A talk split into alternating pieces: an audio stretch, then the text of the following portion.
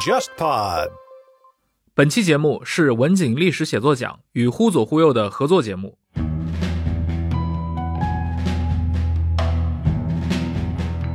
文景历史写作奖是由世纪文景独立创设的汉语历史写作类奖项，旨在发掘和鼓励优秀的历史写作者，不断拓宽视野，跨越边界。我们将在未来两个月中连续推出多期合作节目，邀请奖项评委、历史写作者们做客《忽左忽右》，参与到非虚构的历史写作的对话中。公众号“忽左忽右 Left Right” 已开设 JustPod 文景历史写作奖专栏，相关节目可以在节目的专辑栏目里查看。文景历史写作奖十强作品现已揭晓，首奖最终花落谁家，将在二零二二年一月的颁奖典礼现场揭晓。可以关注新浪微博“文景历史写作奖超话”与“忽左忽右 Left Right” 官方微博了解评选动态。现在和我们一起重新思考人类的过去与未来，寻唤历史与历史学的公共性吧。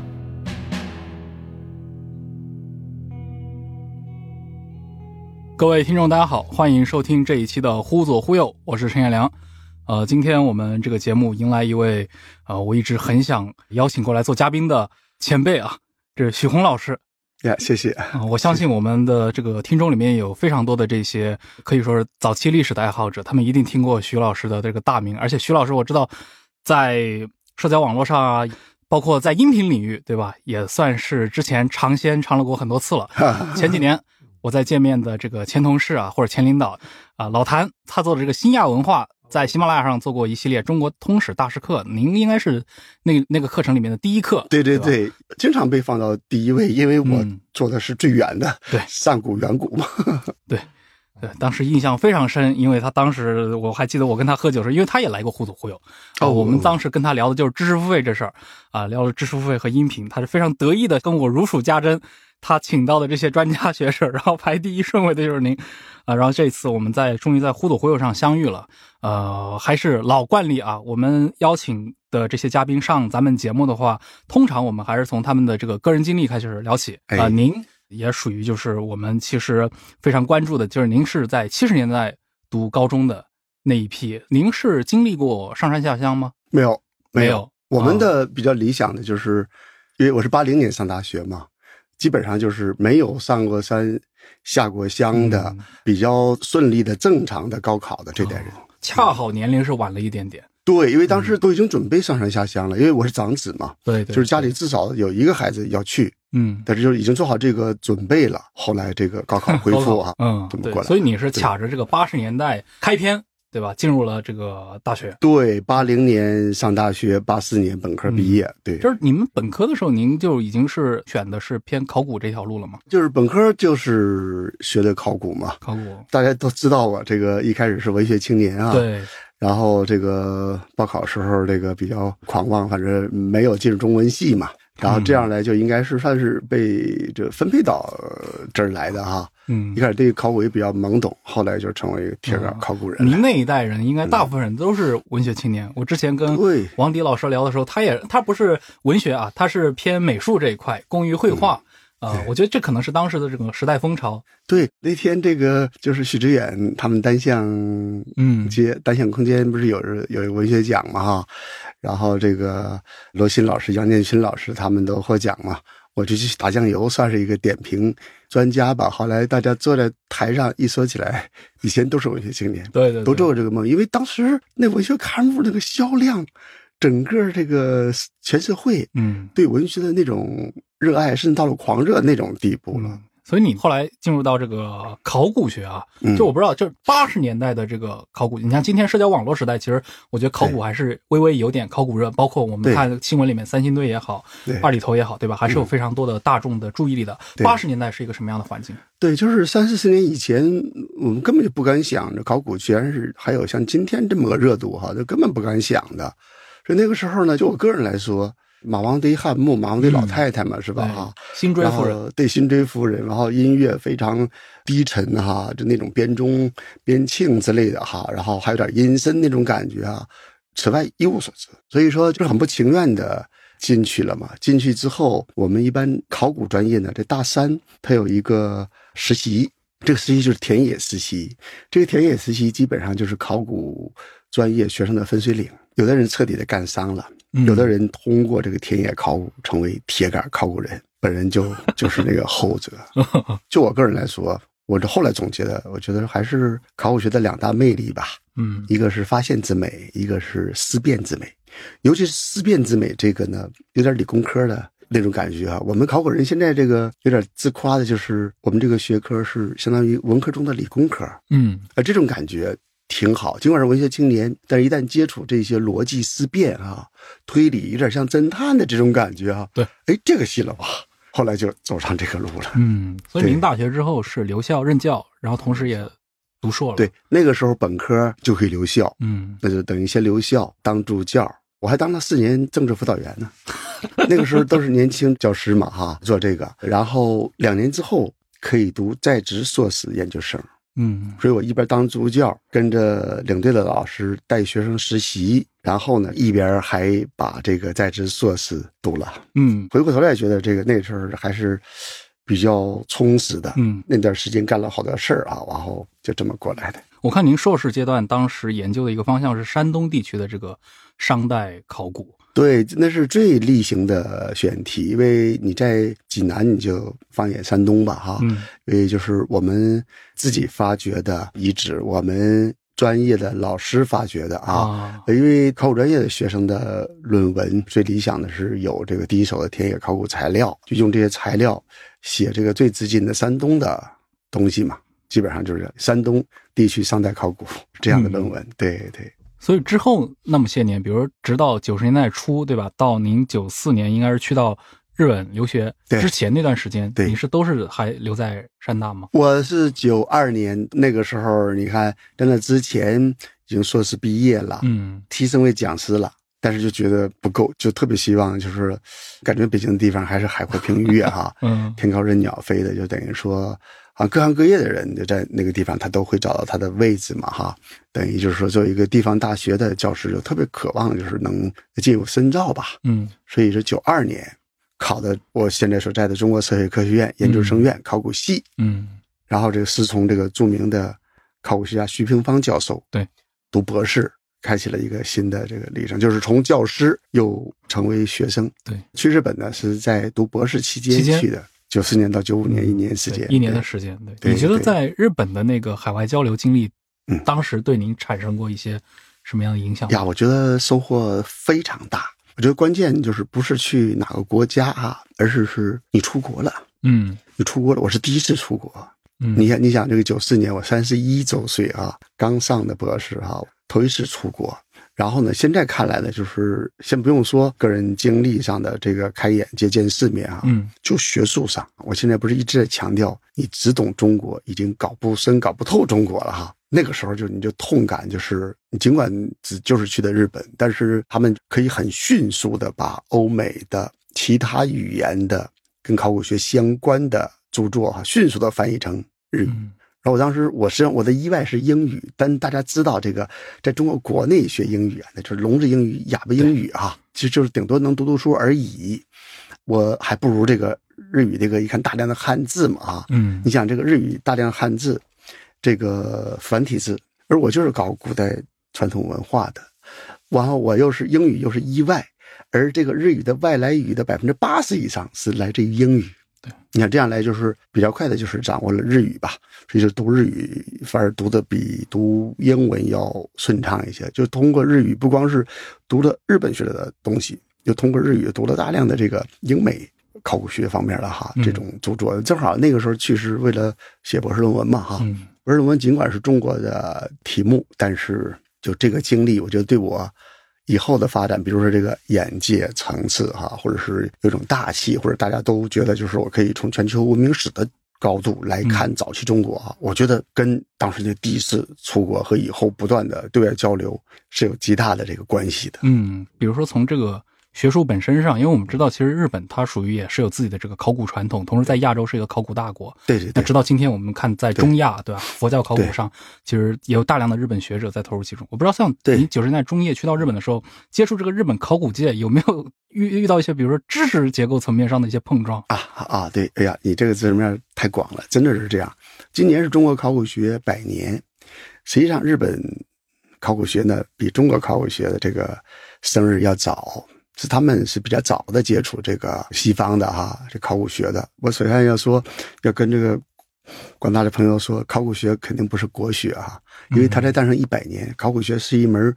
全新的、崭新的。建基于这个自然科学的哈这个基础上一门现代学问，尽管我们搞的是国粹，但是考古学绝不是国学，是吧？那么这样来就是说，呃，就就说影响，你看大家都知道，这民国时期有大量的中国人到日本去哈，去学习这个新的这个理论方法，然后呢，这个考古学也是这样的，甚至这个考古学这三个字儿。一般会以为是来自于我们这个源远流长的中国金石学。嗯，宋代的吕大林，金石学家吕大林，他有一本书叫《考古图》。我们这个考古学应该就是从这儿来的哈。但是 no，后来就是经过我们梳理呢，这应该是日本学者先用这个，因为他非常精通中国古代文献，日本学者先 archaeology，日语叫考古哈，然后呢。大概有中国留学生什么哈，再把他带回到中国来，又反腐给中国了。嗯，这是非常有意思的事儿。等到了九十年代的呃那个时候，就是你感觉，由于考古学是舶来品，它日本学界吸收这个西方的这个考古学的理论和方法，有一些就比我们要占先。嗯，然后当然还有一些这个具体的田野考古操作技术层面上的这种差异，尤其是那九十年代呢，当时那个。国力跟日本还差一截哈，所以说一些先进的一些设备哈，那么我们以前都是没听说过的。我去的时候还没碰过电脑，但是到那边去就开始逐渐用这些了哈，一点一点的。当时还是就感觉上有差距的，嗯，那有差距，你才能从他那学到好多东西啊，一点点这么过来的。对，所以我想那个确实是也是一个很难忘的经历。对就是那样。其实您从那个日本回来之后，应该是隔了不到一年就完成了自己博士阶段的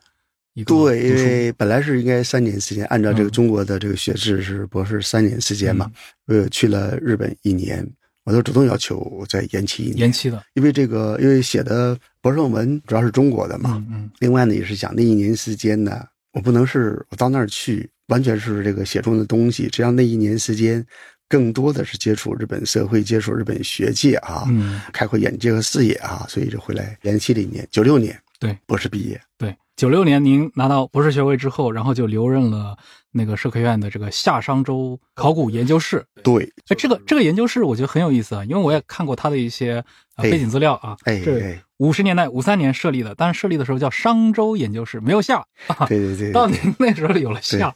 嗯，他们也是考虑我的专长，因为我的博士论文做的是这个先秦城市考古学研究嘛，哈。然后在山东大学呢，主要是教的汉代以前的考古嘛，哈。嗯、然后这样就是安排在夏商周考古研究室。我在这个研究室当了十年研究室主任，而且呢，就是说我又到了这个探索下文化风口浪尖的二里头遗址去哈、嗯、当队长。那么有就要探究这个像这些研究机构部门的这名称都都是怎么来的哈。对，这说起来在考古学史上是非常有意思的一件事啊。嗯，那就是那样，就是一开始我们还是中国学界还是比较审慎的，当然一直有这样的优良作风哈、啊，有一份材料说一分话。你看，当时感到夏还属于传说时代呢，扑朔迷离哈。只有这在殷墟发现了像甲骨文这样的当时的文书材料，嗯，才使我们能够使得这个历史成为信史，对不对？嗯，像王国维先生哈，对，把这个地下的文字材料和地上的这个文字材料啊合在一起，看他们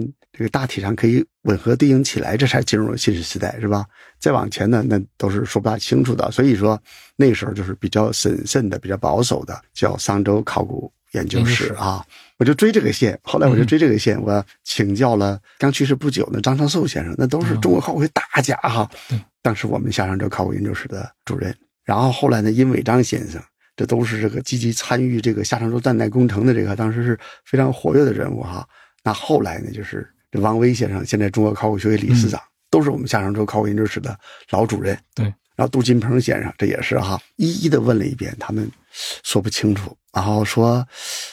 呃，我们本来是在王府井那个小院儿后来搬到了旁边那个大楼上去，木头牌子呢也变成了金属牌子，然后就加了个夏字儿，那个大概就是也已经是九十年代了，九十年代也是九十年代了。嗯究竟是怎么个情况呢？那就不得不说，我们现在被誉为夏商周考古第一人的北京大学周恒教授嗯已经去世了。他在一九八零年，集二十年之力啊、你知道文革期间根本就出不了对东西哈、就是后期爆发的，一九八零年出版了一部这个非常著名的、分量极重的专著，叫《夏商周考古学论文集》。那么在这里边，他就首次提出来，提出夏，就二里头就应该是夏哈。由于周峰先生这个扎实的学术功底和崇高的学术地位，导致这个夏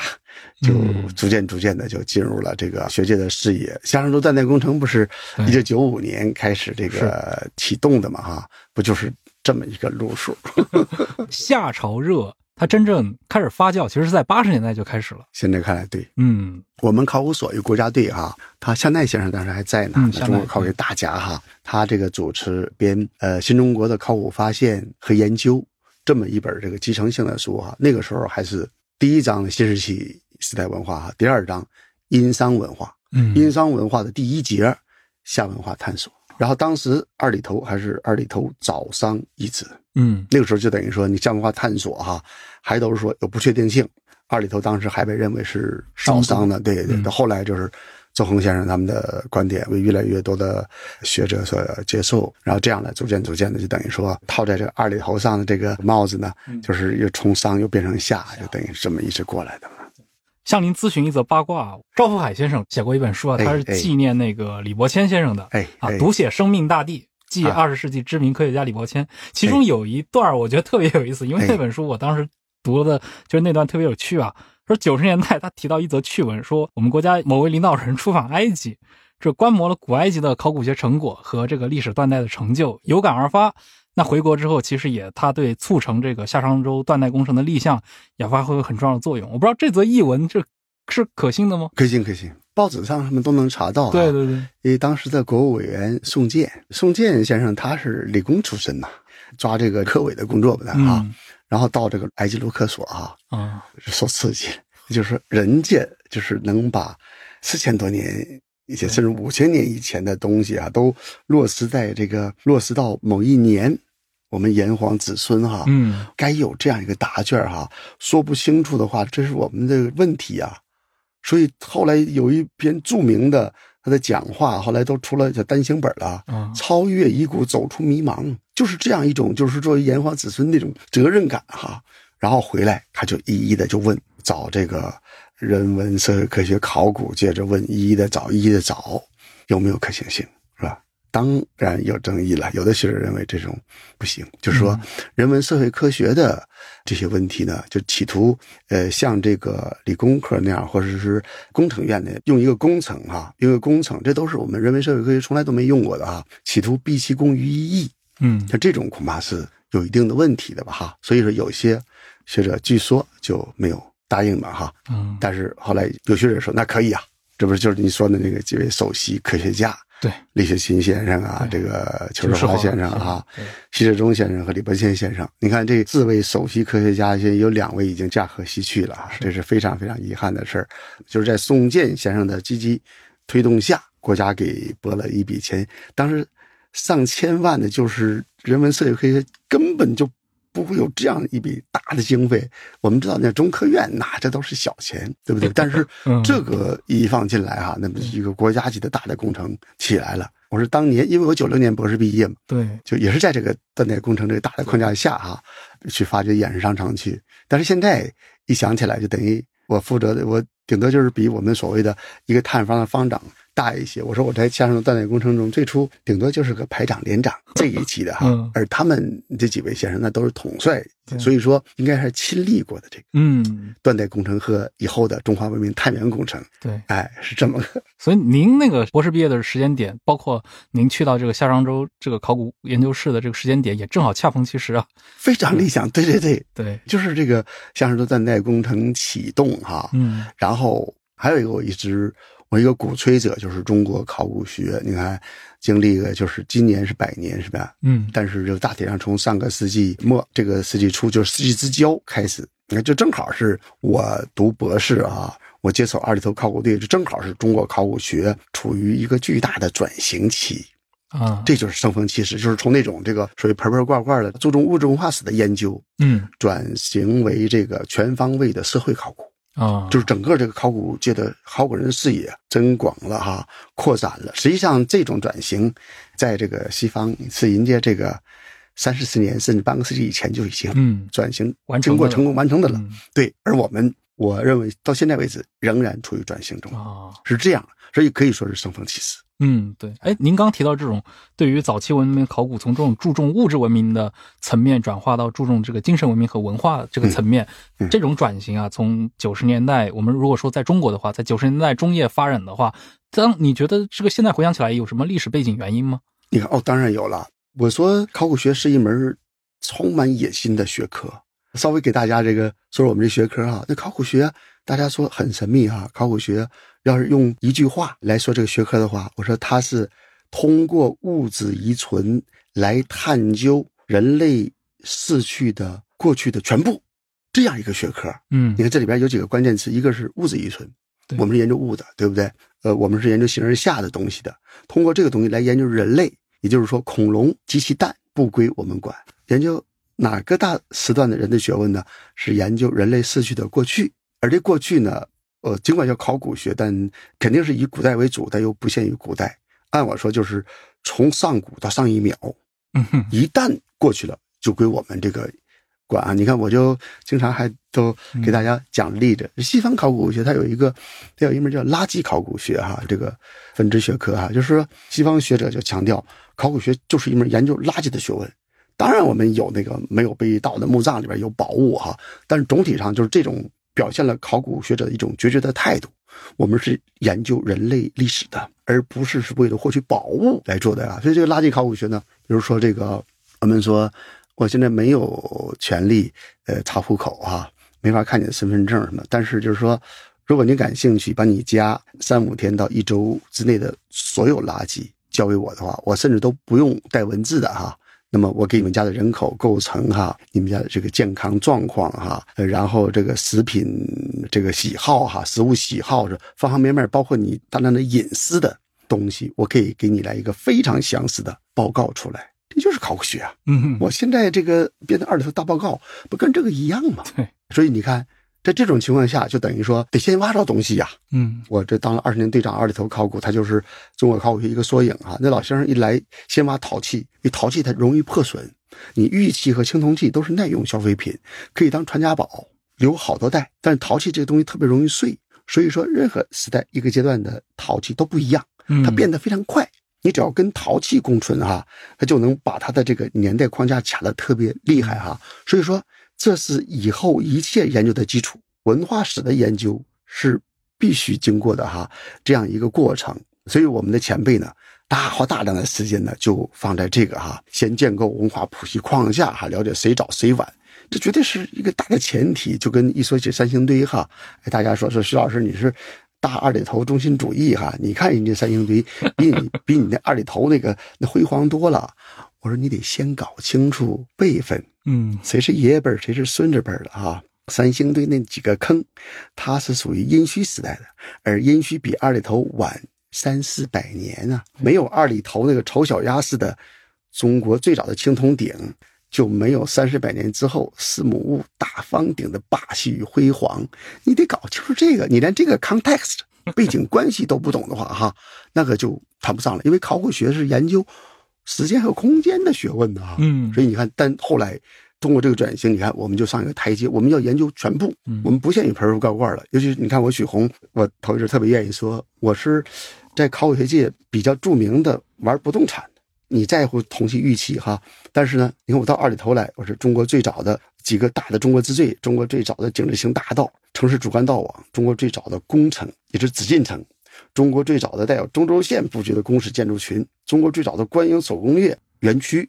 像这种东西都是不动产。对，就是这些东西，它的重要性甚至比动产还重要。嗯，就是如果这个同期预期，如果在潘家园市场上出来你入手的，和我在二里头宫殿区的贵族墓葬里边发现的，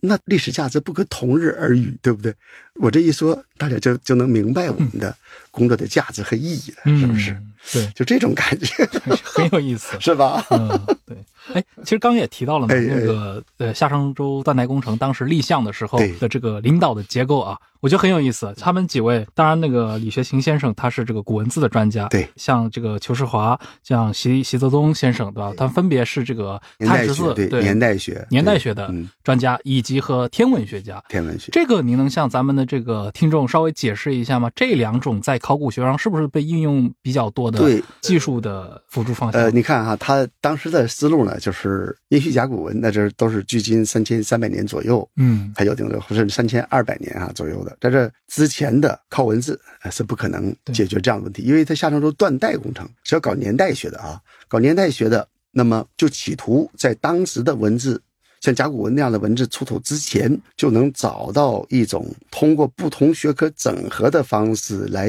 是吧？退而求其次哈，等于说能起到当时文字作用的哈这几个方法和手段来这种公关是这样考虑的。所以说，李学勤先生的负责的这个文字学和文献学，李伯谦先生负责的考古这一块儿哈，这个好像你都可以好理解哈。然后对裘世华先生这年代学呢，当然很重要，对不对？但是一般朋友就好像对天文学天文学是他有点接受不了哈嗯。他是这样的，因为中国古代文献中，它有一些关于天文的或者是疑似天文记录哈，比如说这个哈《竹书纪年》里边有一个这个周代的以往哈元年天在旦。嗯天在旦于郑啊，郑那个地方就是郑州的郑哈，实际上在陕西了哈。就在郑这个地方哈，以往元年天在旦，元旦的旦，也就是说那年有个时候那天天亮了两次。然后呢，这个天文学家给你一捋哈，因为一般在一个地方啊，大概是千年一遇的日全食，那么这个如果要是通过这个天文卡一下的话，哈，那么是不是可能就说就能能确认它，甚至在哪一年的哪月哪一天，甚至他们说四月二十一号吧，嗯那一天，你看，因为天文学就得是有这样的有利条件的嘛，对所以当时想这个是不是一个很有意义的这个线索哈？甚至一一九九七年正好在新疆的某个地方是是有。有可能看到天在旦，嗯就是说在这个偏早晨的时候哈，然后这个月全食哈还观测了，观测了半天，花了很大的精力哈，然后证明还真就可能是这样的。但是这个东西就不像甲骨文那样能卡死啊，那就是天在旦有没有可能是当时的大的气流和山峰什么东西的，使人有一定的这种知觉上的幻觉误差，跟这个月全食一点关系都没有。嗯这种可能性不能排除。对因为就这三个字儿是吧？哈，然后如果有的话，究竟是这个天文记录上的哪一次？然后这个学界又争议不休，嗯所以到最后呢，就是把一个高精尖的自然科学的手段，然后放到了这个纯人文历史的这个里边来哈，这个问题多多。所以现在看来呢，说句不太客气的话，就等于说当时的初衷是挺好的，等于后来也结项了哈。嗯但是呢，现在看来，企图在当时的文字发现之前，找到几种方法整合在一起，能替代当时的文书文献，嗯这几乎都不是不太现实的。嗯所以说，我们这个行内圈里有句话叫“夏商周断代工程解体之日，就是全面内战爆发之时啊”。因为如果没有扎实的材料证据的话，是不可能彻底解决的。嗯，所以有争议呢是很正常的。反而现在是尽管这个出来了，但是已经不像以前郭沫若先生那个时候哈、比如说以国家领导人之尊哈，然后就等于说他的战国封建说占领教科书，对其他人基本上淡化就不要再说了哈。那现在起码是大家我愿意用我就用，我不愿意用我就不用啊。所以我们的中国国家博物馆这个古代中国陈列开宗明义的哈，馆长写的这个头录序言就明确说我们不用。哎，我们不采用夏商周断代工程的年表，仍然是夏公元前二十一世纪到公元前十七世纪，是吧？哈、就这样。但是宝岛台湾台北故宫博物院人那一个玉器大展，我正好那一阵儿是参加他们的中研院呃汉学大会哈、被邀请去参加那个会，说有一个玉器大展啊，挺好，去看看去。哎，我到那玉器大展，那个玉器大展的名叫敬天格物，很有文化的。然后他那个序亭里边，你就赫然的夏商周断代工程年表，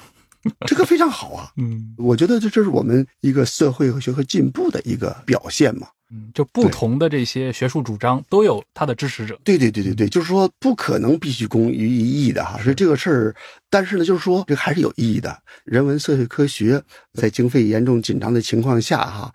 你也知道，一个是经费紧张，再一个呢就是我们这个学问和学科也是大师分久必合，合久必分哈。一开始是博物学，对不对？嗯什么都混沌一片，后来越分越细，就是条块分割嘛，就学科碎片化。说句不好听的话，就是鸡零狗碎。嗯每个人都是专家，但每个人都只懂那么一点儿。但是如果要是让这些人没有这种国家行为哈，把多学科的这些学者聚拢在一起，嗯然后一起搞这个合作攻关，我觉得这个是可以尝试的。只要有真正的这个健康的学术批评、交流、交锋，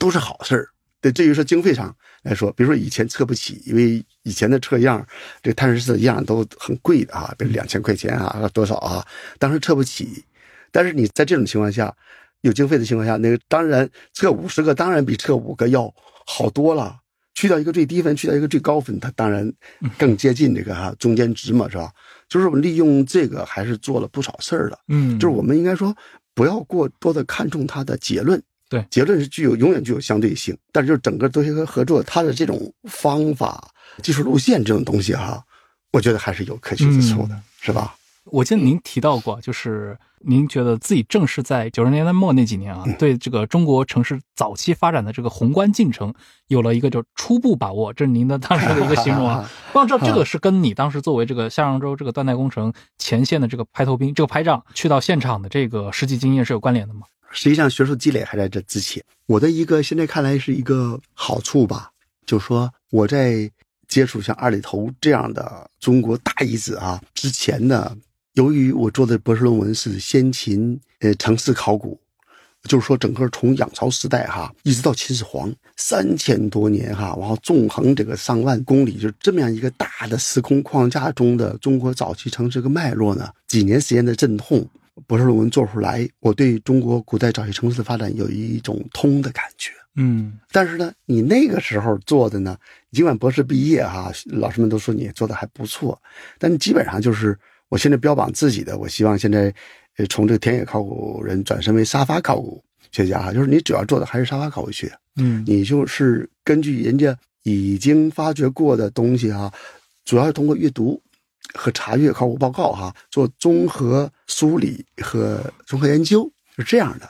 那么这样来就是说，在接手二里头，他就给了我一个解剖麻雀的平台，我可以带着问题，又有这么一个好的遗址，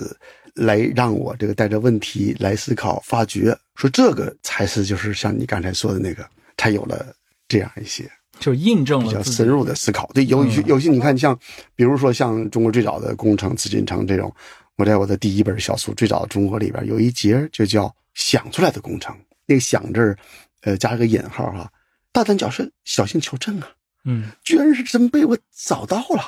所以这种感觉，那是我我觉得这个比较大的一个发现吧，嗯 是这样的很有意思感觉。思，对对对。对。当艺术家遇到创意人，是火花四射还是针锋相对？当过往的经验遇到新生的灵感，是会彼此碰撞还是会相互融合？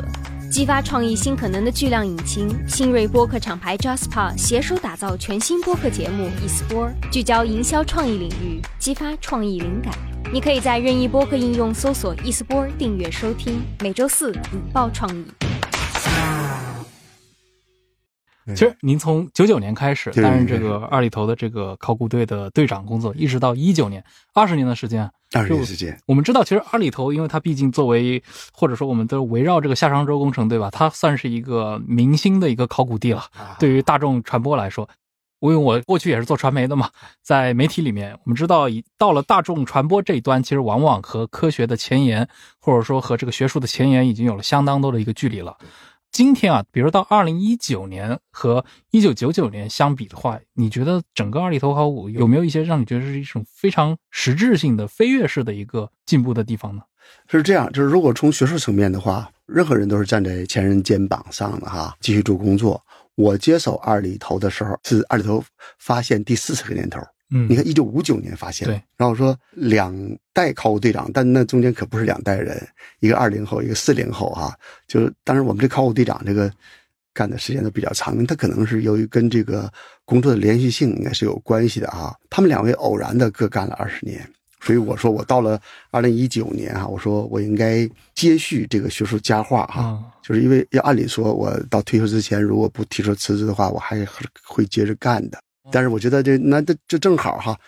呃，就是两位既然这都各干了二十年，乾隆不能比康熙还长了哈。但是乾隆的后来确实比康熙长嘛哈。对，关键是考虑就是每个人人生都是有限的哈，就应该应该是你最年富力强的时候来做田野考古是比较合适的。我的副手就现在的这个赵海涛队长，跟了我十几年了都哈，七零后你想，嗯完全可以接这个班儿哈，而且我相信这个后代总比前代人强。嗯这么一个过程。要说到我这二十年呢，我觉得一个比较大的变化是什么呢？就是如果说我们的你看前两任老队长哈，他们就正好处于这中国考古学转型之前的文化史的研究呢啊，我觉得他们两大业绩呢，就是第一，建立起了以陶器为中心的文化分析和谱系框架，这是以后我们所有研究的基础。第二，他们通过二里头一号宫殿、二号宫殿铸铜作坊，中国最早的铸铜作坊和出土青铜器、玉器这样贵族奢侈品的贵族墓的发现，使得二里头的历史地位得到确认。嗯就大家意识到它在中国文明史上非常非常重要的一个大的都邑哈。对，这是他们的两大业绩。那么到了我这呢，我说我是做不动产的，你看我做做城市考古的哈。嗯老先生他们那代人，你看还是这个文化史研究的哈，他们还没大考虑这个都邑的布局啊、结构啊、空间布局及其变化哈、聚落形态啊。呃，西方人就专门有这个就是 settlement pattern，就是聚落形态的这样一个研究哈，那是社会考古学的一个最重要的一个内容。嗯而正好这个转型期，又正好我们六零后起来了，我们是在这个上大学的八十年代那时候生吞活剥的读这个张光直先生他们那些著作哈，因为这个几乎隔绝了三十年哈，这个理论方法哈、技术啊、传统考古学、新考古学、过程考古学、后过程的考古学哈，全过来了。然后我们有这样一些概念和思路，试图这个践行这些东西，把它本土化和中国化哈，看看就是改变思路、改变做法哈，有没有可能来做出这站在前人肩膀上能有更大的收获吧？嗯所以说，由于我的自己的这个学术背景，我就是城市考古出身的，又整个中国考古学又处于这样大的转型期，不是许宏聪明，而是我们同龄人，几乎各个考古队的领队都在思考这样的问题。所以说，二里头呢，我刚才罗列那几个最早那几个不动产上的，最早就是我们这个团队来做出来的。这是就是说，您要说不同的话，这二十年还有这个不同。另外一个就是你能意识到，我觉得我们这个相比之下，跟先生们他们所处的时代有了重大的差别。你看就，就是我要学他们的这个精神哈。那个时候只求耕耘不求收获，二里头一号宫殿挖了十几年，然后呢上面给上钱来哈，也没有催你，你赶紧给我结项啊哈。不像现在这个上半年给的经费，到年底回去汇报去，必须得有个说法，否则的话你自己你都不好意思向外这样。就是这种整个实际上这个社会这种这个浮躁哈，这种我们反正时代的这个节奏也越来越快哈。那么你看那个时候可以这样，而我们这个时候哈就这样一个时代，这个还有一个时代特性，我们说就是一个网络时代。我说我许宏变得都自己都不太认识了，就我。我许宏，因为以前我是一个偏于保守，就现在也还是一个严谨到偏于保守的学者。当时呢，你看博士论文出版哈，二零零零年、两千年那年出版的，老先生们评价哈，这严文明先生、于伟超先生给写的评语哈，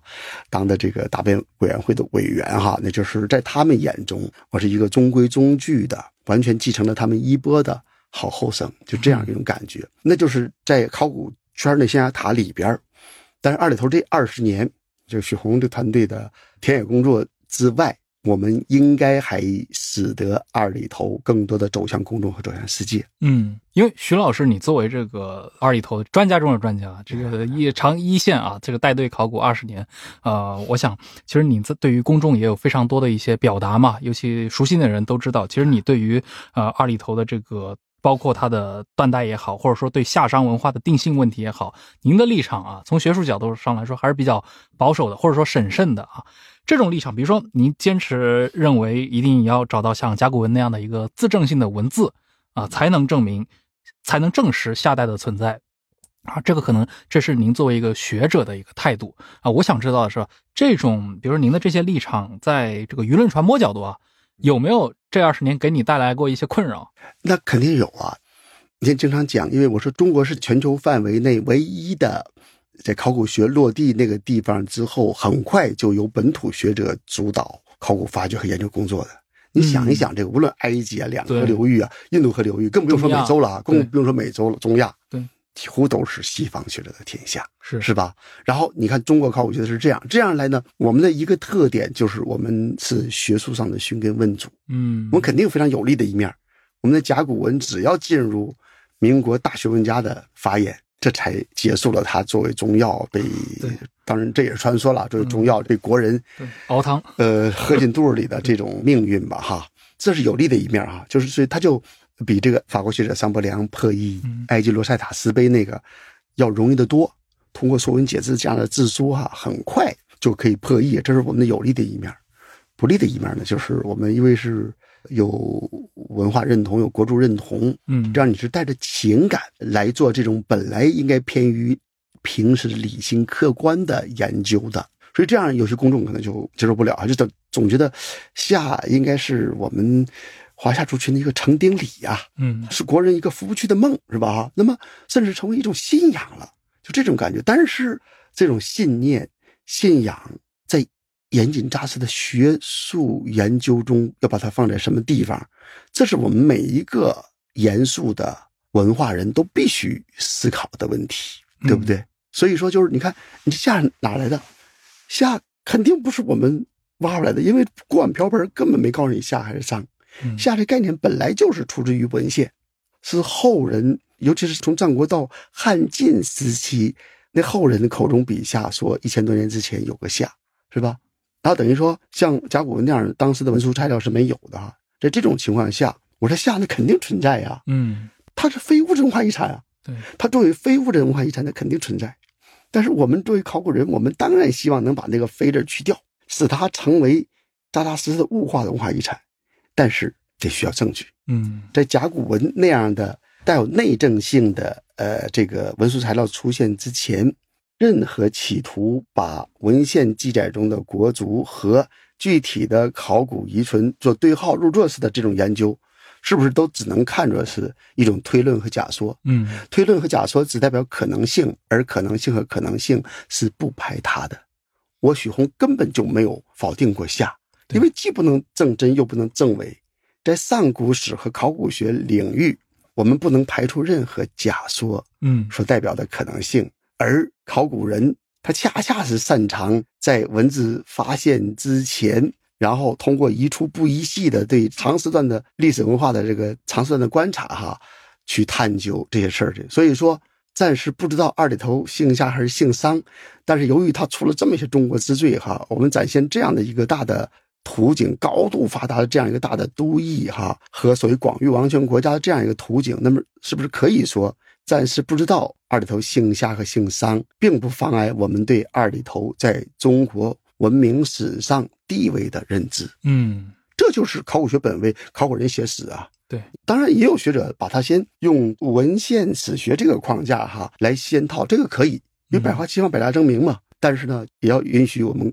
考古人哈在。没有当时的文字材料出现之前，先用我们考古人的话语系统。所以我就说呢，考古学在诞生之后就存在两大话语系统，一种是早就有的文献话语系统，是吧？一种是考古学的话语系统啊。文献话语系统我们知道啊，伏羲呀、女娲呀、盘古啊、三皇五帝、尧舜禹夏商周，我们各个朝代考古学话语系统呢，大家知道是用小地名命名考古学文化，然后再把那个文化扩展到时代啊，比如说仰韶文化，仰韶时代；龙山文化，龙山时代；二里头文化，二里头时代哈。然后到二里岗时代，大家说呀，这应该是这个呃商代早期，因为它跟殷墟很相像哈，又比殷墟早。但是只要超出了甲骨文和甲骨文还是武丁时期，嗯武丁以前就说不清楚了啊。只要是没有甲骨文，那么就变成扑朔迷离的，嗯进入了传说时代。所以就是就是刚才我说那个哈、就任何这个企图做对号入座式的研究的，都只能看着一种推论和假说。嗯我就是这种观点。而这个嗯，我说我有我的学术上的文化自信，嗯我在逻辑上，在学理上，大家只要是文化人，请注意想一想。我就说有一份材料说一分话，真理再往前走一步就是谬误。对，这是我作为学者的底线和准则。嗯。哎，中国的考古界对于早期历史的一个发掘中，这种地下的这个考古学跟地上的这个文献史学能够交叉印证的一个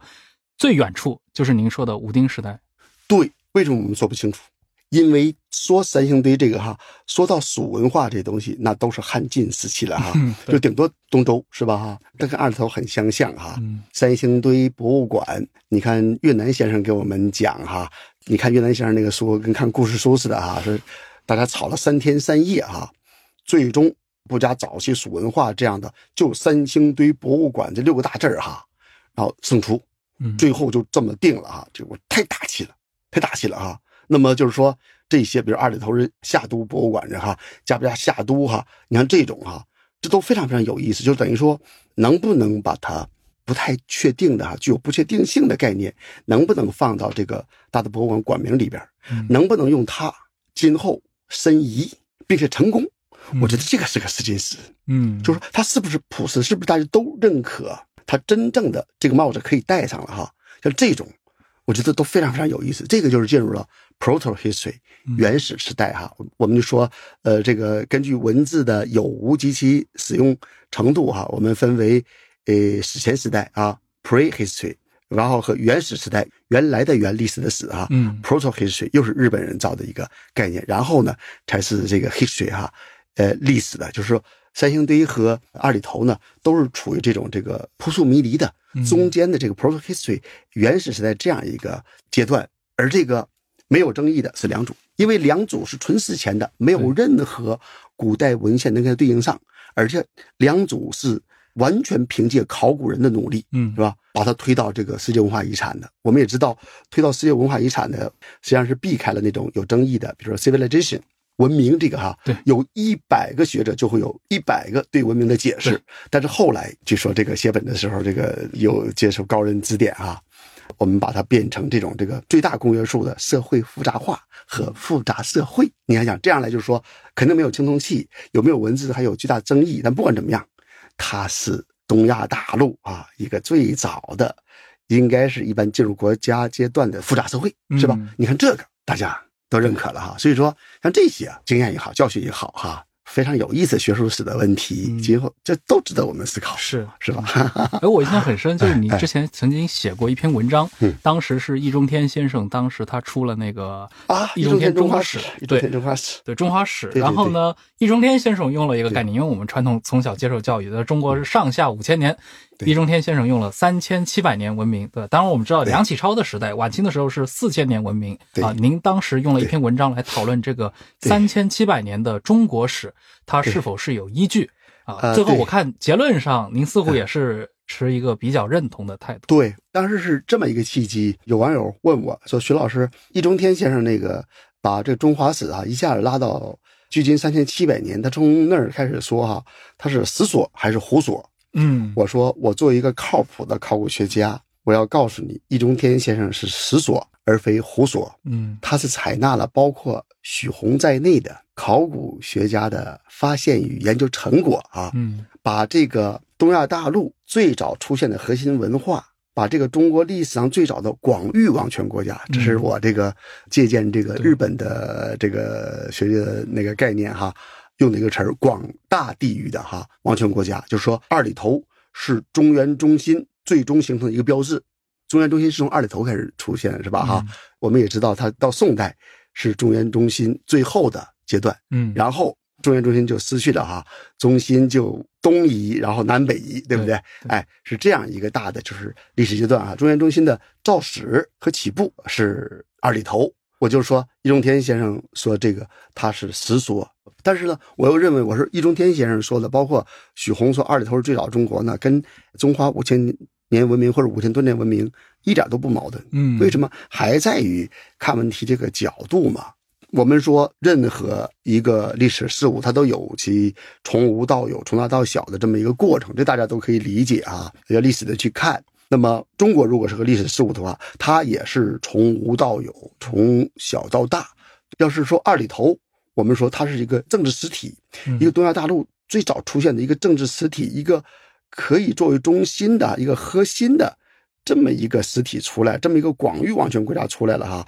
终结了小国寡民的那个时代的哈，形成了一一种这个就是国丧之国哈，这么一个大的政治实体。我跟易中天先生，我们都是以这个作为中国的诞生。如果把这个形容为婴儿咕咕坠地呢，那么你可以跟我抬杠，你可以说徐老师不对，是精子卵子碰撞那一一刹那，是吧？这个新生命就出现了，或者是父方母方恋爱，甚至父方和母方任何一方的诞生，嗯，就规定了。后来这个新生儿的诞生是吧？这都没有问题。但是把中国上溯到旧石器时代有意义吗？关键是这个问题啊。对，什么是中国？中国是一个不断变化的过程，而且还有政治的、民族的、哈文化的、地理的，方方面面的这种概念是吧？哎，所以这种，所以说易中天先生这么讲，他有权利，嗯，没有问题，对不对？一家之言。是这样的，刚您也提到了嘛，其实你的这个专业，包括你应用到这个早期文明研究的时候，非常重要的一个是您对这个早期城市，对吧？城市的这个或者是早期都邑的这样的一个研究。我不知道，就今天的人啊，因为。这个我看那个今年出的报告，中国已经十四亿人里面，已经可能百分之七八十以上都已经进入城镇化了啊。我们现在真的变成一个城市国家了。我们如何去理解这种三千七百年之前的这样的一个城市在社会中所处的这样的一个状态？这个一说起来呢，你看，就是我刚才说了两组了哈，那个 civilization 这个文明、国家、城市，他们之间的关系哈，你看一下就扯到这个了。我自己号称三早学者哈，中国早期城市、早期国家和早期文明的考古学研究。请大家注意，我刚才说的这个顺序是城市、国家、文明，从具象到抽象，嗯，是吧？这样一个概念。要说起来呢，你看，呃，就是说这个对良渚有争议呢，就在于什么呢？在于我们这个好像不少朋友都接受那种博物馆清单式的文明观。嗯，青铜器、文字是吧？大型礼仪中心，呃，甚至城墙，这个我都一直是给他矫正哈。对，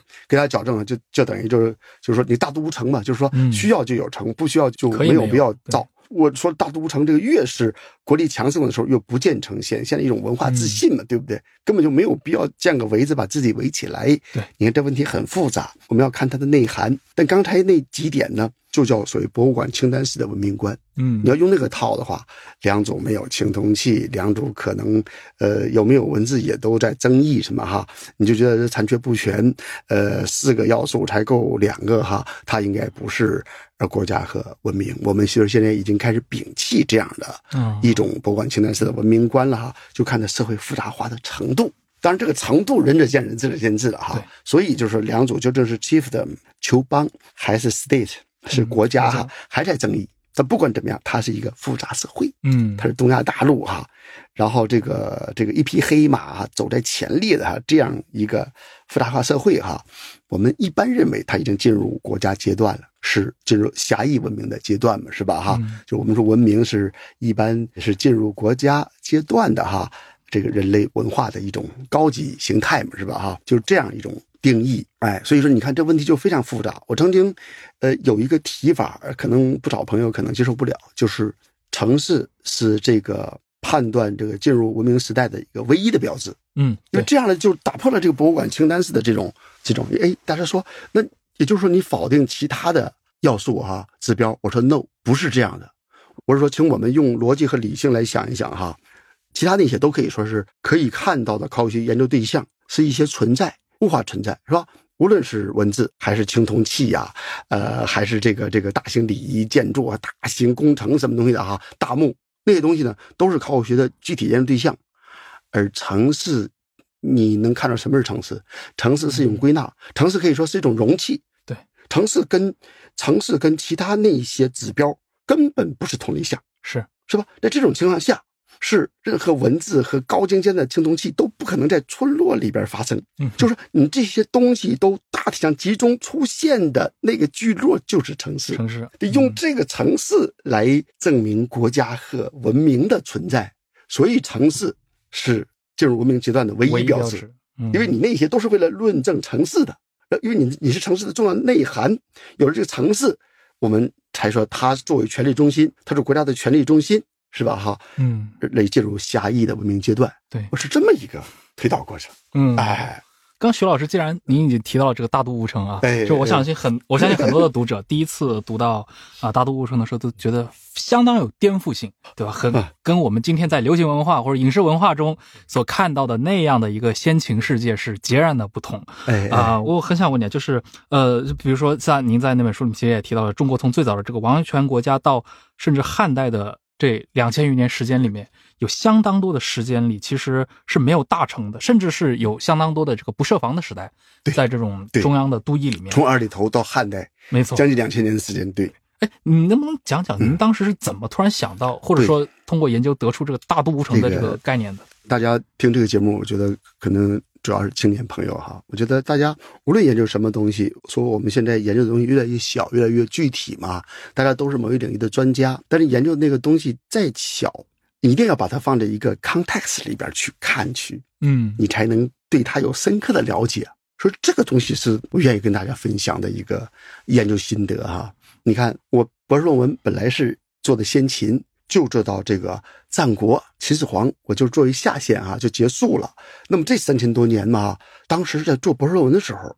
那个时候就已经开始提出二里头到西周时期这个阶段，都邑呢城墙或有或无。哎，提出就这么一个哈比较模糊的这样一个感觉哈，就等于说当时的城市规划是具有一定的原始性和不确定性，是吧？所以它或有或无，就当时提出了这样的结论来。当我博士毕业之后，接手了二里头，然后考虑早期中国这些东西向下打通到秦汉，甚至在跟秦汉之后一直到明清的这个中国古代城市布局，把它放在这样一个大的框架里边一看，豁然开朗。原来这个或有或无的这个阶段，只要越过了东周，居然是这个秦咸阳、汉长安、西汉洛阳，通通都是大都城，就是城圈是没有的。那么你在一捋呢？你看中间这一千九百多年里边这两个例外，一个是二里岗时期，就是早于殷墟那二里岗时期，就一百五十年左右吧。我把它称为早期帝国，它这个强烈的扩张，所以它有城有国，嗯两圈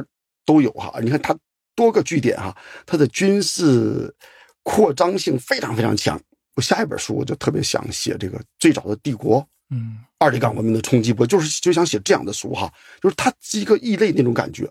它的那种扩张跟前边的大都无城的二里头和后边的大都无城的殷墟都形成了强烈的反差。把这一百多年去掉，然后你再一看战乱频营的春秋和战国，嗯春秋那还有大都无城的余绪呢哈，嗯就是好多都城，包括东周洛阳城哈，包括说曲阜鲁故城啊，甚至是楚国的这个济南城都没有外国城，是吧？嗯然后等到了战国，那实在是打的太厉害了。你越是战乱频营的时候，他越筑城筑的越多哈。我说，在我搞的这个早期中国里边，一个是龙山时期，嗯一个是春秋战国时期啊，这城筑的非常多。嗯所以说，就是从二里头开始，大都无城嘛，广域王权国家出来了哈。前面那些围子，那都是满天星斗那个时期的哈。对，要按我说是前中国时代。前王朝时代，对，前王朝时代、前中国时代啊。但你看，从二里头到东汉呢，这将近两千年的时间里边，就除了这个二里岗一百多年和春秋战国这四百多年之外呢，就是大都无城的时代，就是嗯。庞大的都邑基本不设防，只有郭区没有外国城哈。嗯这一下就说呀，这引起学界的就是大家都觉得呀，这是颠覆性的啊。对因为大家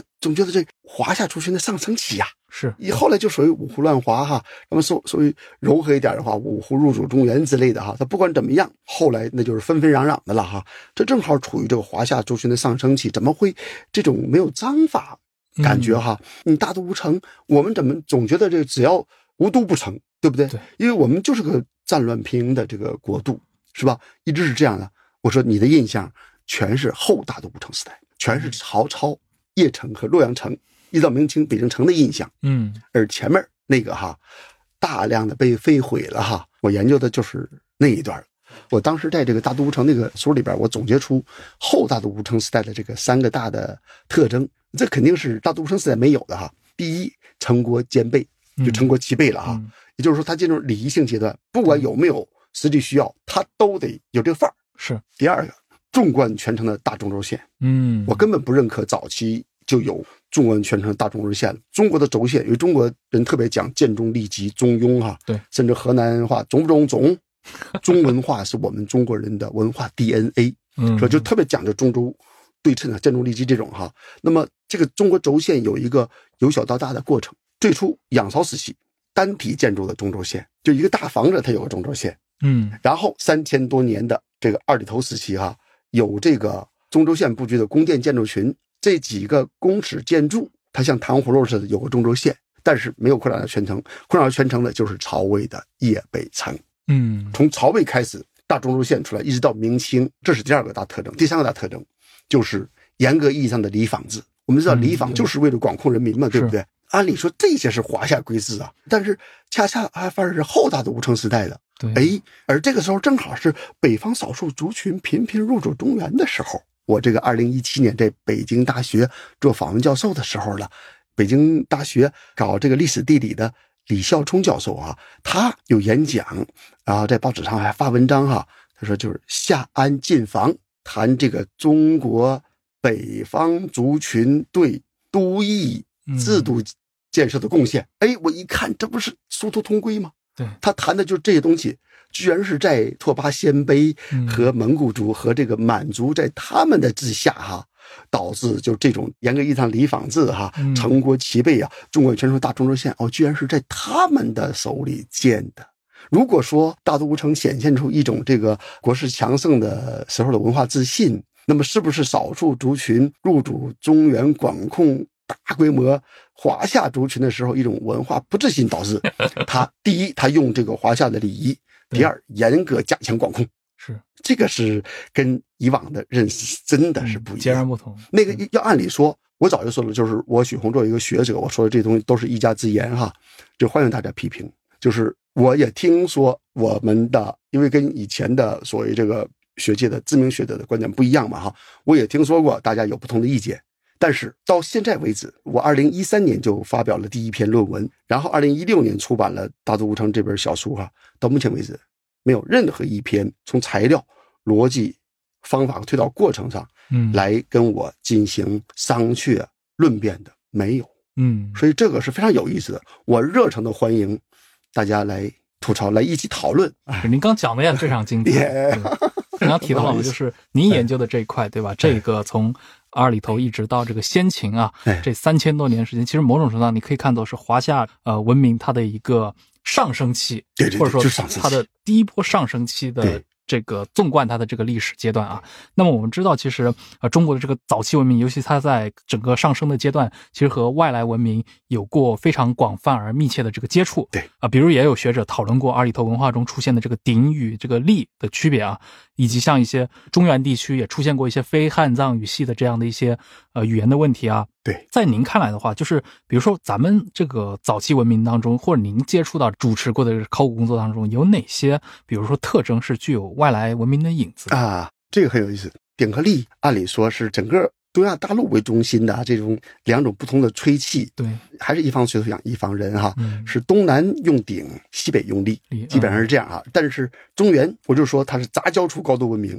就是两大板块的碰撞之处，中原鼎力兼备。都有啊，当时的族群来说，就是一个小的范畴。这外边的就等于说，这用鼎的就会认为用力的是非我族类，嗯对不对？那是属于外国，有的时候国还没出现呢哈。嗯所以我们要理解，就等于对三星堆人来说，你中原你就是外国呀，对不对？你中原你都是外国，所以你中原跟西亚你都是外国。域外的文化因素，但是我们现在也看不把中原的当成域外的文化因素，实际上你搞混了，你是把当代的国境线嗯当成了判别古代主持那个啊，所以这个是非常有意思的。一方面呢，就是我们当时广袤的现在广袤的国土啊，那个时候就相当于像一个大盆地似的，那是无数的族群在那生活，面积跟欧洲差不多，而当时的国际局势。跟现在欧洲差不多，嗯是不同的国度，是不同的小国寡民哈，诚意林立，是那样一个状态。所以说，你要跟埃及比哈，你不能说中国和埃及比，东亚大陆的哪一块你把它作为中国代表，你是两组那个政治实体，你跟埃及比去，嗯哎，你中原这一块儿，你这个政治实体，二里头这个政治实体，你跟苏美尔比去，你是那样的。那个时候没有一个叫中国的一个庞大的一个政体呀、晋陕高原的那帮人就当成敌国，那就攻方鬼方啊，对不对？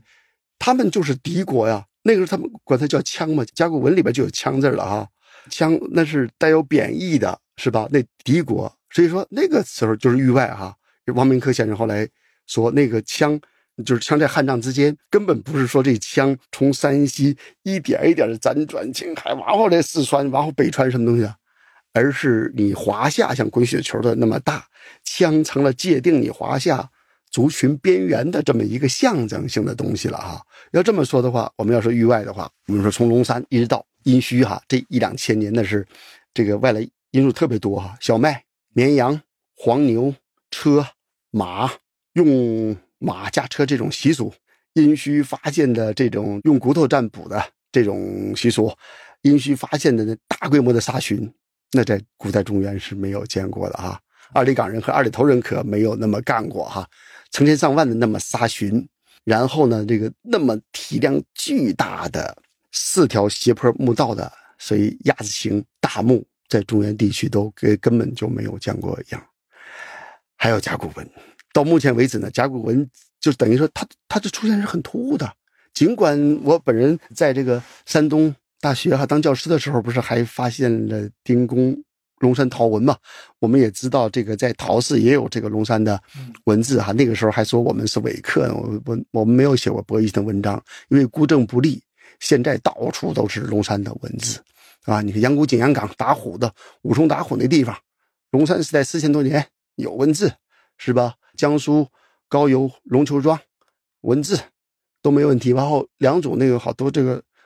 饶仲瑜先生那种国学大师都认为应该是文字。是吧？就是说，那种中国古代的中国的文字探索期是比较早的哈，但是都是零星的断片的，有些就失传了，跟甲骨文还是接不上。所以甲骨文怎么突然就这么发达了哈？都没受过外来的呃理念的影响和刺激，是吧哈？这些都有待于进一步探究。我要做一个提示的是，甲骨文跟肯定是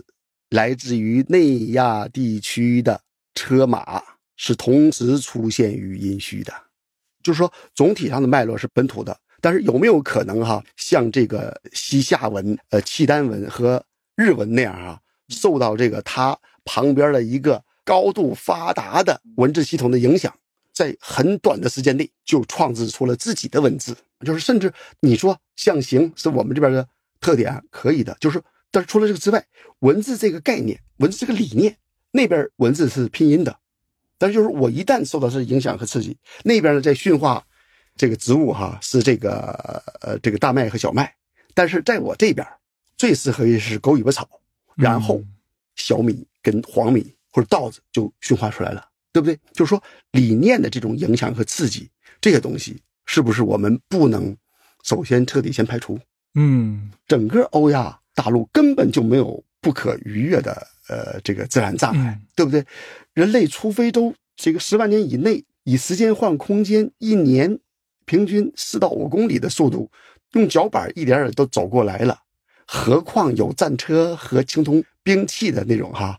北方的这个移动人群啊，当时的这个人类的这个流动呢，这个比我们想的要频繁的多，甚至就是说，到了秦汉时期，它才才有这个中国本位。比如说，张骞早通西域，开国际玩笑，青铜之路早就有了。所以我都说，新石器时代到青铜时代，中国改革开放的前沿阵地是大西北，嗯，对不对？那个时候的国际化比秦汉之后还厉害，因为那个时候没有内外的差别。等于说，你看大量的殷墟，大量的北方因素，不得不承认，这绝对是是吧？哈，就这种是很正常的。所以我的最新这本小书《东亚青铜潮》，对，那就是来告诉你怎么，就是这个从这个地中海东岸开始哈，嗯一万年以前开始，这种青铜金属冶铸哈，一点一点向东推展哈，然后呢遍布整个东亚，甚至这个往东再影响到韩半岛和日本列岛。嗯这么一个大的脉络，这是全球文明史。如果中国割断了，说这东西都是我自己造的哈，对那那就那这个问题就没法写了就。中国的这个文明，它不是说孤立在一个与世隔绝的温室里面自己长出来对，我就说中国从来没有自外于世界，一直就就是世界的一份子。嗯说这个一点都不贬损我们的哈，对，这个有一些祖先创制的伟大是吧哈？你看就是那个高大上的，绝对屹立于世界青铜文明之林的那个青铜重器，那些的青铜冶铸技术，大部分学者还是认为简单的青铜冶铸技术是外边过来的。你别说这个现在的这个境外哈、你别说中亚和欧亚大草原，到了新疆，就到我们现在这个境内，到了新疆和甘青地区、甘肃青海地区啊，它还是跟内亚地区一样，小刀啊、耳环呐、嗯铜镜啊，都是日常用器和装饰品。我管它叫适用文化，就是嗯装饰品和日常用品的文化，呃，适用文化。而我们呢，吃喝文化，就就就就这东西是大嗯鼎是祭祀祖先装肉的，是吧？然后这个爵是喝酒，这个酒能通神，这是致幻剂，它是祭祀祖先的，是吧？当然，祭完祖先，我们自己该吃吃，该喝喝，对，夸父宴，我们该整还整，嗯是吧？就是你这套东西呢，它不是外边来的，它是简单的青铜冶铸技术和我们新石器时代几千年人类用模子来做陶器那个模子陶器那个炉火纯青的制陶技术相结合，再跟我们形而上的祭祀祖先这个意识形态相结合，高大上的嗯，青铜礼乐文明出来了。你看，这是你值得夸耀的，就够了，对对不对？对，完全没有减低贬低我们的民族自豪感、自信心，就跟这个不搭。我认为是这样一个概念。您刚也提到了，就是您的下一本书其实关注的是这个青铜技术对于早期文明的影响啊，对和它的这个传播链啊。对对对从这个可能欧亚草原对吧，进入到中原文明嗯，为什么会选择青铜器？就是青铜器啊这个在对早期文明来说，它的重要性，对，因为大家知道，你看我我的前几本书，我说这几本书实际上是有些内在的逻辑嗯线索的。当当时写的时候没那么想，现在可能是后见之明哈。嗯比如最早的中国，二里头文明的崛起，这是微观，写二里头一个都邑是吧？然后何以中国，公元前两千年的中原图景来谈为什么最早中国在中原是吧？从陶氏开始谈二里头之前的几百年，对，谈这个东西，然后这叫中观，然后大都城中国古都的动态解读，这是宏观，一直到明清，嗯。北京城我都要给你比较一下哈，这个，哎，最后一本的叫我我就叫中国都不好用，就等于中国这个概念，刚才说了，它有多方面的这个含义哈，所以而我就是一直这个理念就是要把中国早期文明放在全球文明史的这个视角下来看，嗯，所以东亚青铜朝，然后前甲骨文时代的千年变局哈，呃，前面那些几乎是不动产的哈，而这个最重要的动产就是青铜器啊。大家知道呢，这个金属文明的发生，这个是革命性的，嗯。因为以前的石器时代哈，我们无你无论做木器还是做石器，都是改变了它的外形形状而已，那利用的是物理变化，而这个金属文明用的是化学变化。嗯是你创造了一个大自然没有的一种金属，合金呢、是吧？呃，以前当然有了合金矿什么的，但那是没有人工干预的哈。自然形这种有意的哈，来把它做成自己非常顺用的顺手的，自己认为非常重要的东西，但是就是它是已经在创造一种大自然完全没有的东西了啊。呃，它当然是经历，因为经历过长时期的这个石器时代，是吧？它在采矿的同时哈，金属不不也是矿嘛，对不对？对，逐渐逐渐掌握这个特性啊，这是革命性的。它对这个社会复杂化，对人类的这个社会组织发展都有很重要的这个象征意义。一开始是这个实际作用，现在我们看是象征作用啊。你想，以前我们有学者就管中国的呃新石器时代叫玉器时代，就是偏晚阶段。因为你看，中国的青铜时代是中国青铜礼器时代，这是英国的这个著名的艺术史家、考古学家杰西卡·罗森教授他提的哈，就等于说我们的不是工具和武器啊，不像嗯这个外边的工具武武器装饰品什么的，我们是这个铸造青铜礼器的。但既然是礼器的话，青铜器的这个前身，有学者管它叫前铜礼器群。嗯铜器时代以前的礼器群，你想这个陶氏那个彩绘大龙盘，对，呃，漆木器，漆木器的制造的精度和漂亮程度绝不亚于青铜器，就是它花在里边那个社会生产力啊，嗯那个那个含含量是吧？哈，然后还有一些精致陶器嘛，是吧？哈，就是白陶器呢，当然非常非常珍贵了哈。他们都是这个钱铜李锡群，但这里边最重要的是玉器。中国是个爱玉的国度哈，嗯是不是啊？但是你请想一想，这个我觉得玉器时代和青铜时代啊，就正好是一个隐喻，因为青铜时代跟广域王权国家的出现是同时的，在中国，嗯而这之前是小国寡民的新石器时代，也就是玉器时代哈。你想，玉器是必须一件一件做的，任何一件玉器都是独一无二的，再像嗯它也是各自做的。但是，一旦这个用模范来做青铜器的话，一个模子裂顶、裂轨这套东西哈，四模大方鼎就做那一件的话，嗯。我那个书里边的开言就给大家先从四模大方鼎说起哈，必须有二三百人，从管理到设计到施工到各个工序之间的这个哈密切合作，这后边如果没有一个极强的社会组织，嗯，甚至是如没有国家的话，都是不可想见的。这个它的复杂程度是远远超过了玉玉器，器，嗯，而且它是批量化生产的，象征一个就是用更大的这种这个规模来宣示它的王权的，嗯。是吧？这种独占。所以说，我说青铜催生中国。嗯。你看，就是说，在青铜器之前，中国的存在只是中国的那时候的世界是东亚，嗯，因为你就是玉帛古国嘛，对。你就是良渚啊、红山呐、哈，仰韶啊，就是你就都在这个大盆地里边，多元一元全这个大盆地里边，是吧？然后青铜时代，东亚被纳入了欧亚世界青铜体系，究竟是贸易啊，还是战争啊，嗯呃，朝贡啊这些东西全包括哈。就在二十年以前，西方学者就在讨论世界体系五千年还是五百年，这是那个文集的书名，已经二零零四年就被译成中文了哈。大部分的这个朋友会说，五百年大航海时代呀，二百多年的这个以来的这工业革命哈，那是世界体系啊。No，我们说五千年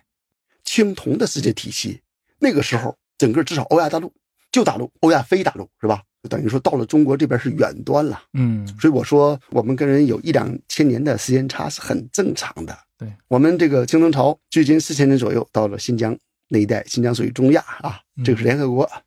说的哈，甚至我们的甘青地区都被联合国教科文组织 UNESCO 哈写中亚文明史的话，包括我们甘青地区属于中亚，这个没有问题。然后到了这个距今三千七百年左右，进入河西走廊十八文化，甘青地区齐家晚期，然后这个辽宁西部和内蒙东部的夏家店下层文化和中原地区的二里头文化嗯第二期，这是整个这四个地点儿率先在中亚地区最早进入青铜时代，嗯，而到了比它晚三百年左右的这个二里岗晚期，这个青铜朝推进到了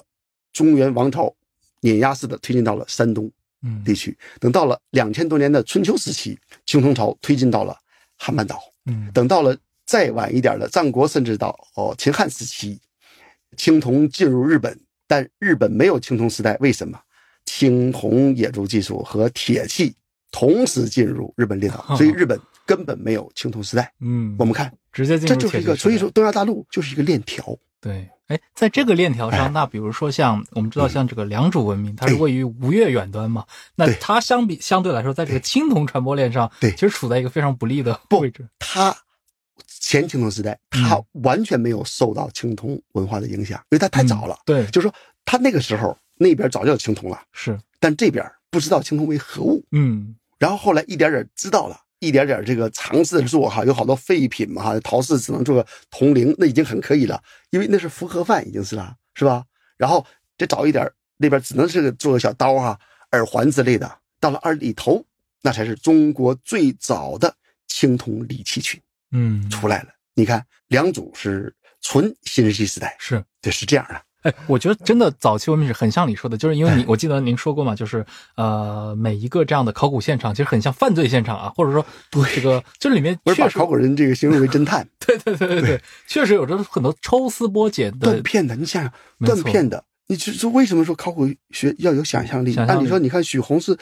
自己说严谨到偏于保守的考古学者，但是我说考古故事说是发现与推理嘛，嗯，这推理甚至还要有想象力，否则的话你根本没法把这些碎片给它穿起来，然后讲出一个上古的故事。嗯，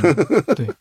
说了这些早期文明，我知道最最近五年来啊，其实在中国的社交网络上，大家也非常喜欢去讨论。商周鼎革啊，那当然是古人非常看重汤武革命。那今天我们知道，就是民国时代，像王国维先生也写过这个《殷周制度论》，他们就认为这个商代和周代之间存在着一个可以说中国历史上特别重要的制度与这个呃典礼之间的革命，使得呃中国的早期文化发生过一场质变。当然，他们的这个主张后来也遇到了一些学者的可能挑战或者质疑。我不知道您作为这个早期文明的专家，您是如何看待呃这种关于商周之际的革命的？呃，您您的一个观感是什么？现在学界，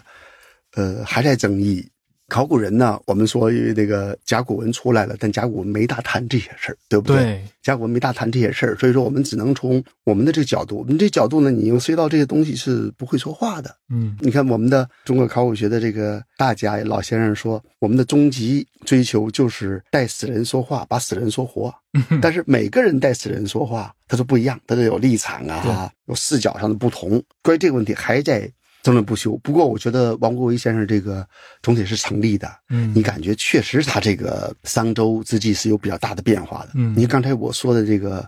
殷墟的殷商那个大规模的杀寻呢，哈，人殉，对，那种对对对人殉对那种重酒的这种感觉哈，弥漫着浓重的巫术色彩的这种东西啊，本来是应该是祖先崇拜。嗯，但是就是你看张冠之先生都管他叫萨满，就是都说跟萨满有关系的哈。当然这可不可以说好多学者不同意啊，是哈。还有就是他这这个，等于他到哪个地方是。斩尽杀绝，就不像这个周人那种怀柔哈，然后封建哈，能够跟这个当地和谐相处哈。正因为这样哈，只有周才奠定了中国的中国的对，就是因为它是小邦周哈，嗯，所以说它这就是这种分权和代理制嘛。所以我们说这个封建这个概念是被误译和误用哈。它如果说中国有的话，它也就是相当于西周的封邦建国这种哈。从秦开始呢，就彻底的。专制的中央集权的郡县制的那个跟封建一点关系都没有啊，这个在学界已经取得共识了啊。所以我们说这个封建，这个封建封邦建国哈，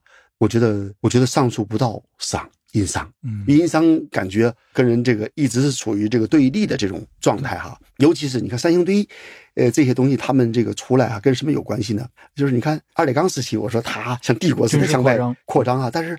到殷墟它往回收缩了。各地普遍的土著化，但是殷墟的这个都邑高度的庞大化，青铜器做的越来越好，什么哈，就是说它对外收缩，说明它这个关系紧张嘛。嗯，但是也就这个时候，那种一元的二里头、二里岗、中原独霸，以青铜礼容器为主的这种这个符合范技术，这个哈开始泄密或者外传。嗯，所以三星堆呀。像我们的四羊方尊那个湘江一带那个哈，江西大洋洲啊、吴城这种哈，还有关中地区的，嗯，通通多元的呃青铜文明起来了。我说这个从此改变了东亚大陆的国际局势。嗯，以前绝对是二里头、二里岗独大，二里头时代只有二里头独一，二里岗时代只有郑州商城能够和敢于铸造青铜礼容器。盘龙城，湖北武汉盘龙城，那是二里岗文明的一个据点嗯，等于完全是古宫，是吧？但是后来殷墟时期，三星堆这套东西呢，就开始变成多元的了。嗯，你看这个这个非常有意思。等这个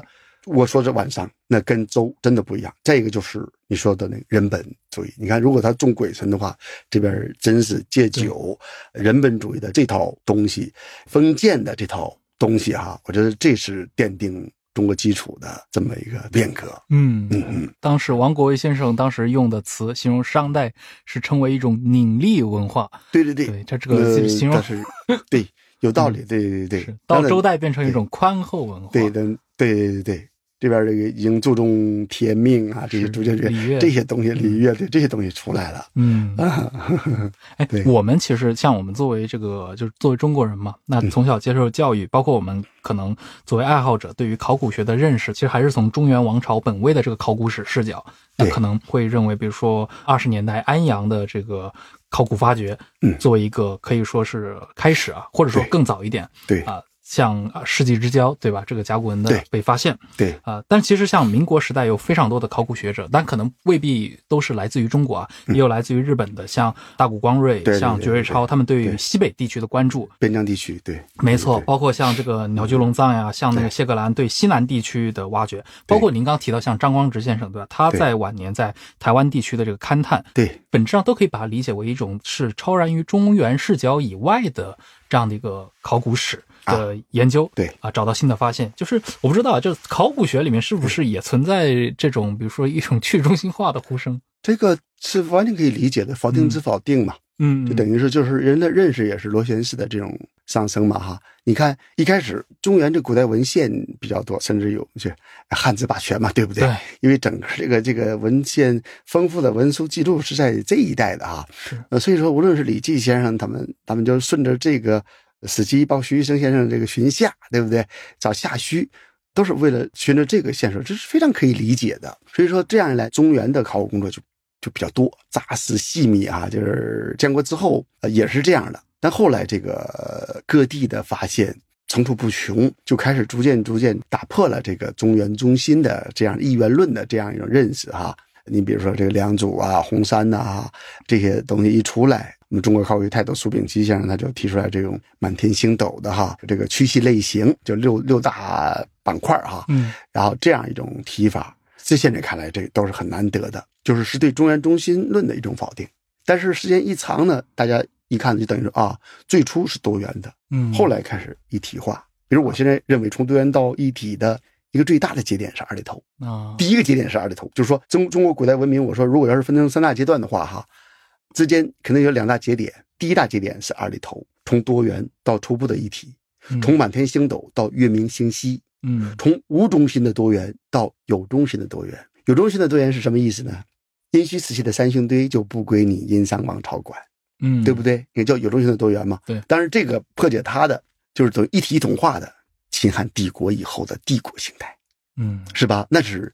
从这个月明星稀又到皓月凌空，就等于说是二里头和秦王朝是中国古代文明史的两大嗯节点。你看，这个就是有一个从多元到一统的，对这么一个逐渐变化的过程。而这个夏商周三代，就亡国时代啊，中原王朝时代，就基本上可以说是有中心的多元。嗯，你就是盟主，你就是国上之国，但是周围还有好多多元的，不归你管的。你不像秦汉帝国那样哈、能够一竿子呃插到底。但在这种情况下的，你看中原史官被逐渐逐渐破除，我们觉得是合适的。不用说别的，就说我们中华人民共和国广袤的中华人民共和国境内，或者是我现在你个东亚青铜朝，我都尽管写的主要是中国的，但我叫东亚青铜朝。嗯。就是要摒弃那个概念，就是我们谈的是古代的，古代的是没有边界的哈，等于就是在这样一个大的地理范畴中，然后我们看呢，刚才说了汉字霸权，你现在呢，中原是定居农耕人本位的历史观，嗯。实际上就等于说抛却了广大的北方一部完整的中国古代史，无从谈起。整个一个中国古代史呢，它是游动族群、畜牧族群、半农半牧族群和以后的游牧族群和定居农耕族群博弈、折冲、交流的产物。嗯而你这个以中原为中心的这个，就是你农耕一方而已，是吧？你要这样看的话，那你你我们看石峁，陕西神木石峁哈，石破天惊的发现，龙山时代的距今四千多年，一看那东西非我族类，但是好多东西你能看懂的，是跟中原有关联的，嗯，看不懂的，人家这个我的同事就是研究这个欧亚草原这个交流的哈，你看那些石人像，大量的这个人面部头像什么哈，人头像，嗯内亚地区、欧亚大草原上、中亚多的是，对不对？所以说石峁就是沟通内亚地区和中原的纽带和桥梁。如果你要是一直在这个井里，对，总在考虑这些小的范畴的话，你根本就看不清楚。就是你的多元和一元全在这个井里。哎，我一直愿意说这种不太好听的话哈，就是我们东亚大陆这个地形像一个大盆地，嗯它就像一口大井。由于这口井太大，使得我们往往有遨游的感觉。嗯这实际上，你要是向外一看，外边天地广阔对，大量的东西就等于是，就包括我们刚才说那个东亚地区，是最早青铜进入青铜时代的？那也就像